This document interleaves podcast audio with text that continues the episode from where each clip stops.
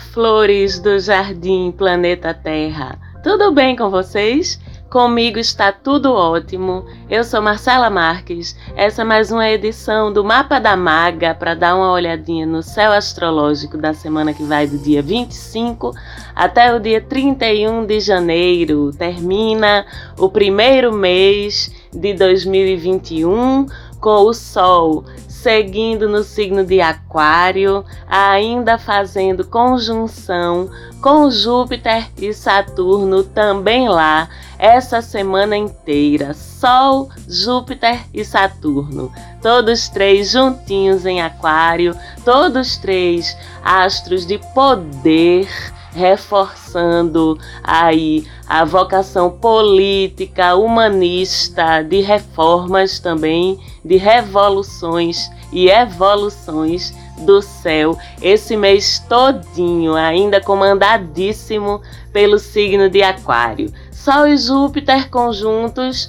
já é por si só uma conjunção muito poderosa, muito generosa também, uma conjunção que a gente pode dizer que é iluminada, porque facilita que a justiça seja feita, que a razão domine, aquela razão esclarecida, justa sabe? Então, com essa conjunção, o otimismo da gente fica mais aflorado, a confiança, a coragem, a audácia no bom sentido, no sentido de estar disposto ou disposta a assumir riscos em nosso próprio benefício, a ter certeza que as coisas vão dar certo. E a conjunção entre esses dois astros só acontece uma vez por ano, ou seja, só vão se encontrar de novo ano que vem, quando Júpiter já estiver em Peixes e o Sol passar por lá no ano que vem. Mas esse ano em particular, Saturno também está aí unido ao Sol e a Júpiter nessa conjunção. Saturno, que também é um astro de muita força, então, excepcionalmente nessa conjunção entre Sol e Júpiter, com a participação de Saturno, ele vem dar um ar de mais restrição sabe, a essa conjunção, um clima mais pesado ou imponente, a gente pode dizer. Saturno, a gente já sabe, você que escuta o mapa da maga, que já está aí sabidinho sobre os astros, a gente sabe que ele é o cobrador, né, do zodíaco, o juiz, o mestre. Então, ele fica ali de olho grudadinho, não deixando essa força do Sol e Júpiter se soltarem de vez, demais assim da conta. E isso é bom, porque essa é uma força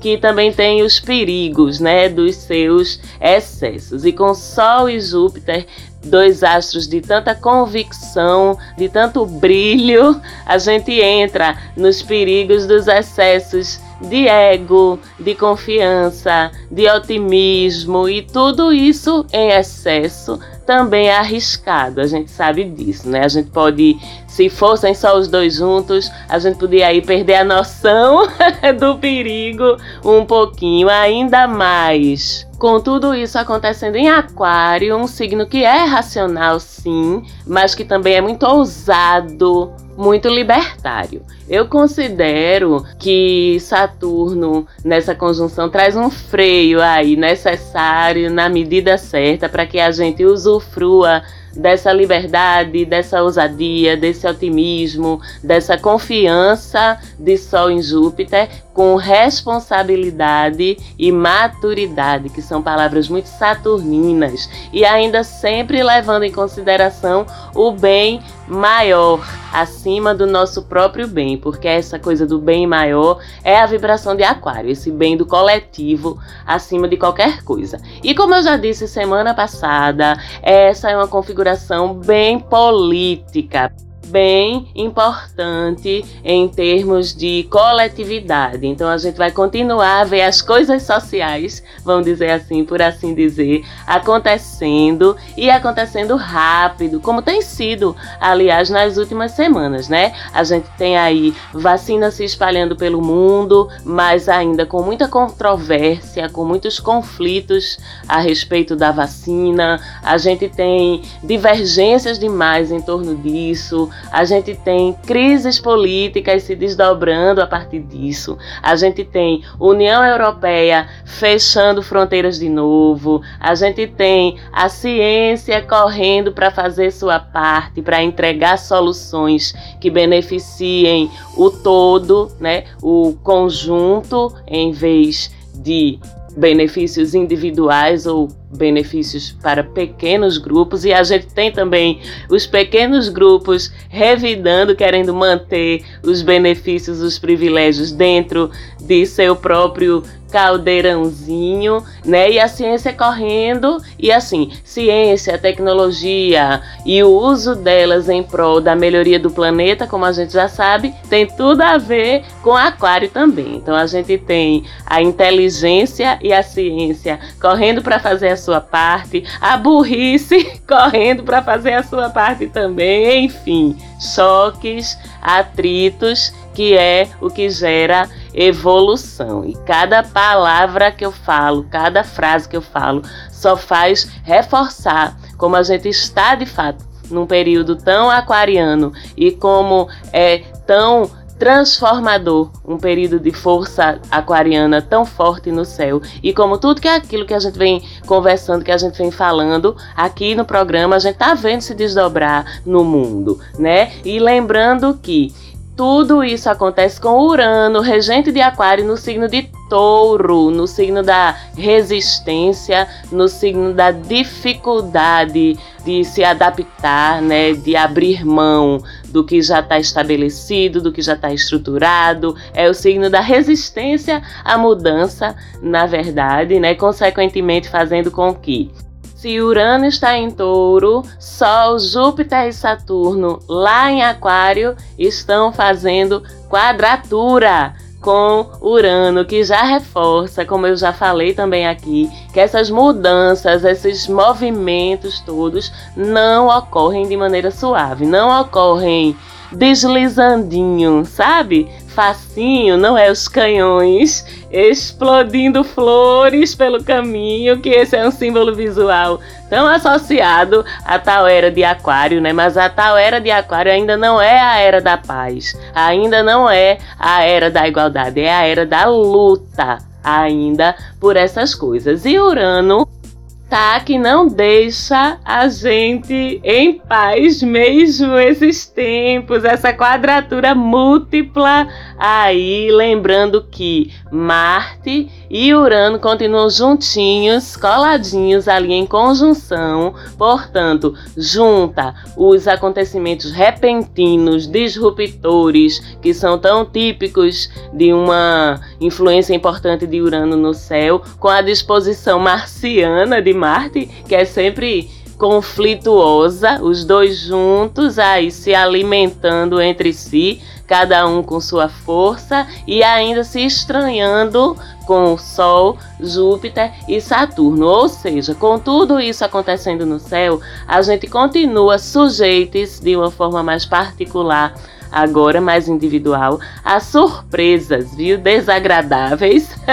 Aí essa semana a gente continua sujeitos a conflitos na nossa vidinha, nas nossas relações, a coisas dando errado ou não acontecendo do jeito que a gente esperava, ou pior ainda, acontecendo de um jeito que a gente não esperava. E aí tirando a gente de tempo, tirando a gente do sério também. E quando a gente fala de Marte e Urano juntos, não tem jeito não. A gente fica meio irritadiço mesmo. Tá todo mundo meio chateado. Tá todo mundo meio impaciente. E o ambiente exterior, o ambiente ao nosso redor, também não colabora. Tá bom, então vocês sabem que eu tenho que mandar real para vocês. Tenho que dizer que não é uma semana fácil, tá certo? Não é uma semana de para não dizer que falei das flores.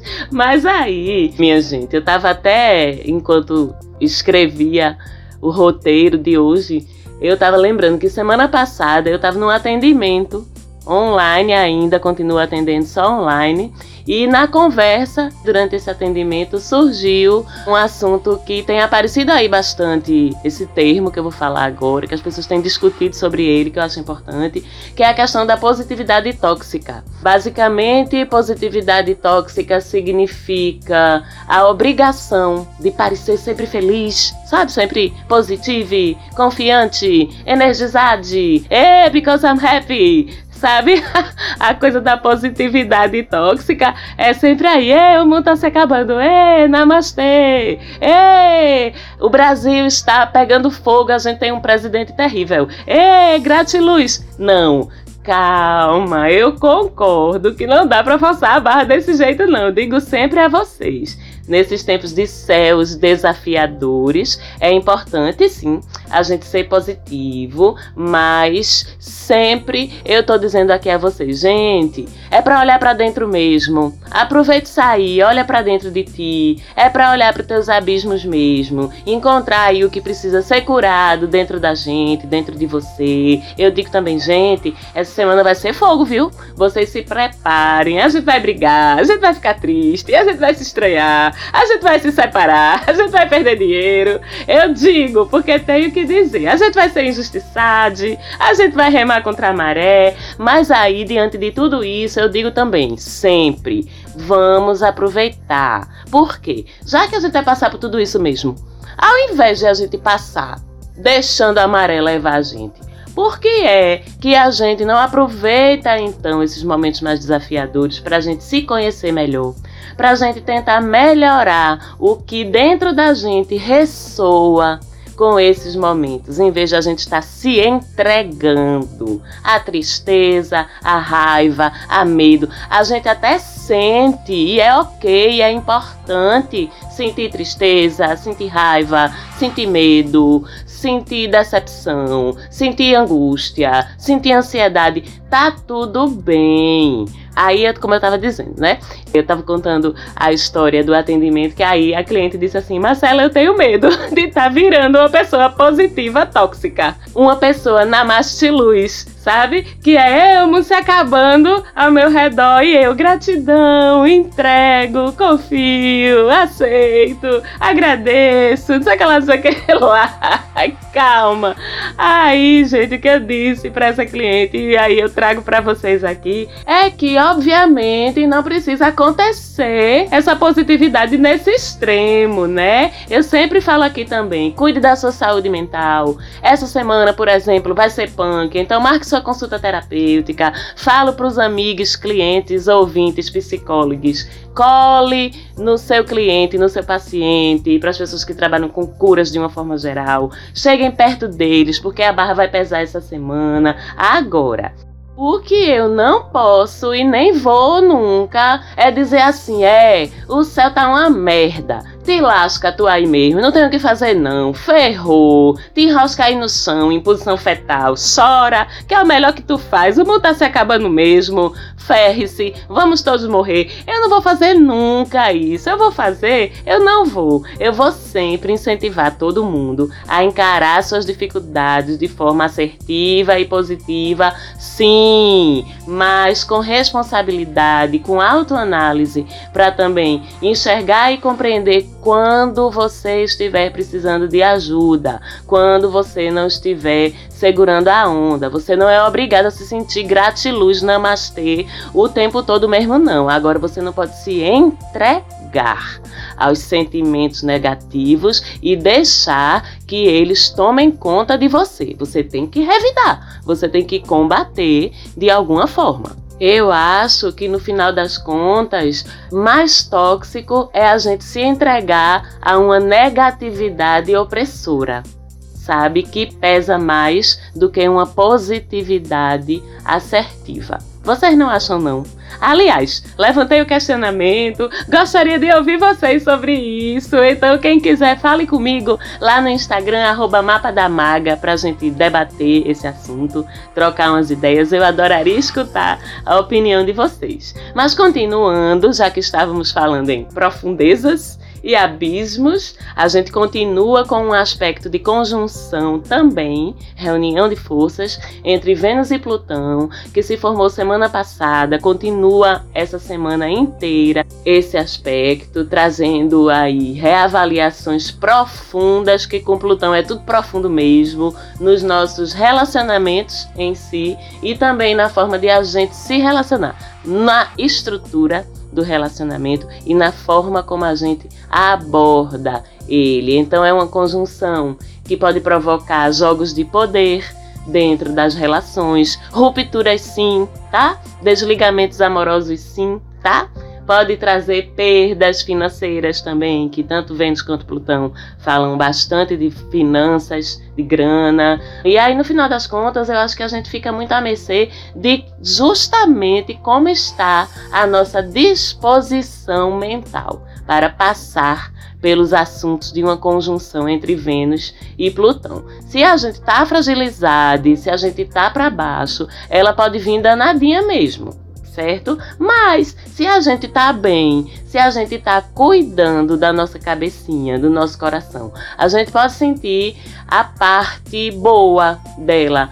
Sentir essa parte boa como? No aprofundamento dos nossos relacionamentos ou na cura do que está errado neles também em uma visão mais corajosa das nossas possibilidades financeiras, de como a gente pode fazer nosso dinheiro crescer, que também é assunto dos dois. Investimentos arriscados, por exemplo, para quem gosta, ficam favorecidos com essa conjunção, ações, bolsa de valores, essas paradas aí. E a gente fica muito intuitivo, muito perceptivo com relação aos assuntos de Vênus, que são nossa vida afetiva, nossos relacionamentos e nossa grana, porque Plutão vem com essa capacidade de enxergar profundamente as coisas, de enxergar por trás dos véus, de pegar as informações sem filtro, sabe, direto na fonte. E nos aproveitarmos disso em nosso bem, se nossa cabecinha estiver boa, ou contra a gente se a cabecinha não estiver. E aí, falando em informações, informações direto da fonte, a gente tem o principal assunto dessa semana, porque é sempre muito próximo da gente, causa sempre muita comoção, que é quem é que vem atrapalhar nossa vidinha mais um pouquinho a partir da uma hora da tarde do dia 30 de janeiro? É Mercúrio que veio fazer sua primeira retrogradação do ano? Opa, vamos lá! Mas agora já estamos sabidos demais sobre Mercúrio retrógrado, não é? Aprendemos que não é nem um bicho de sete cabeças, já sabemos as coisas que devemos ter cuidado durante esse período, mas para relembrar e também para ajudar quem está chegando agora por aqui, que toda semana a gente tem um monte de gente nova escutando a gente. Muito grata e um beijo para vocês que recém descobriram o mapa da maga. Tudo que for referente à troca e circulação de informação, a gente deve ter o dobro de cuidado. Conversas, negociações, fala, fala em geral. A gente precisa ser sempre o mais claro possível, confirmar se o outro entendeu o que a gente disse e vice-versa, confirmar também se a gente entendeu o que o outro disse. Eu aconselho em tempos de MR falar e depois dizer assim: Ó, oh, Fulano, Fulana, me diz o que foi que tu entendeu para ver se tu entendesse certo mesmo. E aí a pessoa repete sabe? Para ver se vai voltar certo para você a informação que você passou na escrita sugiro revisar minuciosamente antes de enviar e-mail, mensagem, para ver também se na tua escrita a ideia tá clara. Cheque mesmo se o seu e-mail saiu da caixa postal, porque Mercúrio é danado para deixar retrógrado, é danado para deixar as coisas presas e não mandar. Cheque se a mensagem foi mesmo enviada e entregue. Cuidado com documentos, com contratos, com coisas que têm entrelinhas, sabe? Leia bem. Se tiver dificuldade de entender, se tiver alguma dúvida, peça ajuda para alguém que entenda daquilo melhor que você. Cuidado com seus documentos e seus eletrônicos em geral, para não perder, esquecer, deixar cair, quebrar, que é clássico também de Mercúrio retrógrado. Eletrônicos, inclusive, já tendem a quebrar sozinhos, mas durante esse período. Então, faça também backup dos seus arquivos, suba suas fotos, outros arquivos importantes em alguma nuvem, se possível em mais de uma, ou no HD externo, enfim. Planeje seus deslocamentos com antecedência, cheque suas rotas antes, calibre o pneu do carro, veja os fluidos do carro, se antecipe a qualquer coisa que possa dar errado em termos de informação, comunicação, transportes, deslocamento, eletrônicos, que são os assuntos de Mercúrio. Mercúrio rege tudo isso. E com ele retrógrado, o que já estava para dar errado vai acelerar para dar errado agora. Mas se você se antecipar, com certeza você consegue minimizar isso e evitar até alguns perrengues, não é? Vamos dizer assim. Mas tem uma parte boa também dessa MR, que é a oportunidade que traz de retomar pendências nesses mesmos assuntos que eu acabei de falar, mas retomar pendências para resolver. É um bom momento para a gente reconquistar clientes que estavam afastados ou negociações que estavam suspensas. É um bom momento para a gente pedir revisão de contrato, de qualquer coisa que exija ou que envolva negociações em geral. Um bom momento para retomar assuntos, quaisquer tipos de assuntos não resolvidos, projetos parados, coisas que estavam estavam difíceis de resolver e você deixou de lado um pouquinho aquela amiga procrastinação, sabe? Que às vezes a gente costuma fazer, também é um bom momento para retomar coisas que estavam em suspenso, que fica mais fácil para a gente resolver agora. Enfim, coisas novas não, tá? Para novas iniciativas, tempo de Mercúrio retrógrado não é um momento muito bom,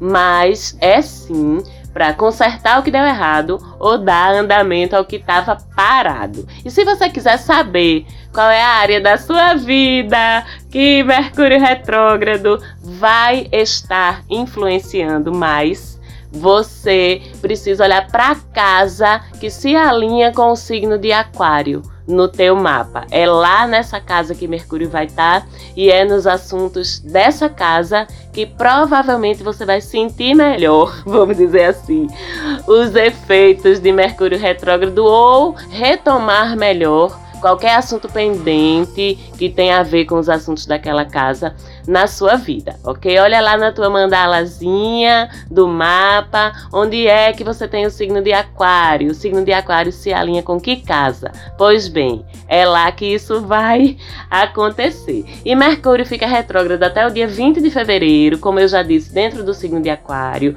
com essa retrogradação acontecendo na influência da energia aquariana. É um bom período também para a gente revisar nossas amizades, nossos círculos sociais, nossas redes de contato, nossas relações com nossa comunidade e ver onde e como a gente pode melhorar tudo isso. E agora, para a gente terminar, vamos falar da Lua, que é tão importante a gente acompanhá-la toda semana. Até o dia 28, estamos em plena Lua crescente. Na segunda-feira, Lua crescente em Gêmeos, a Lua da divulgação, das negociações, das articulações, a Lua de vender seu peixe, tá? De usar aí suas habilidades de comunicação e de relacionamento para cevar seus projetos para botar a boca no trombone.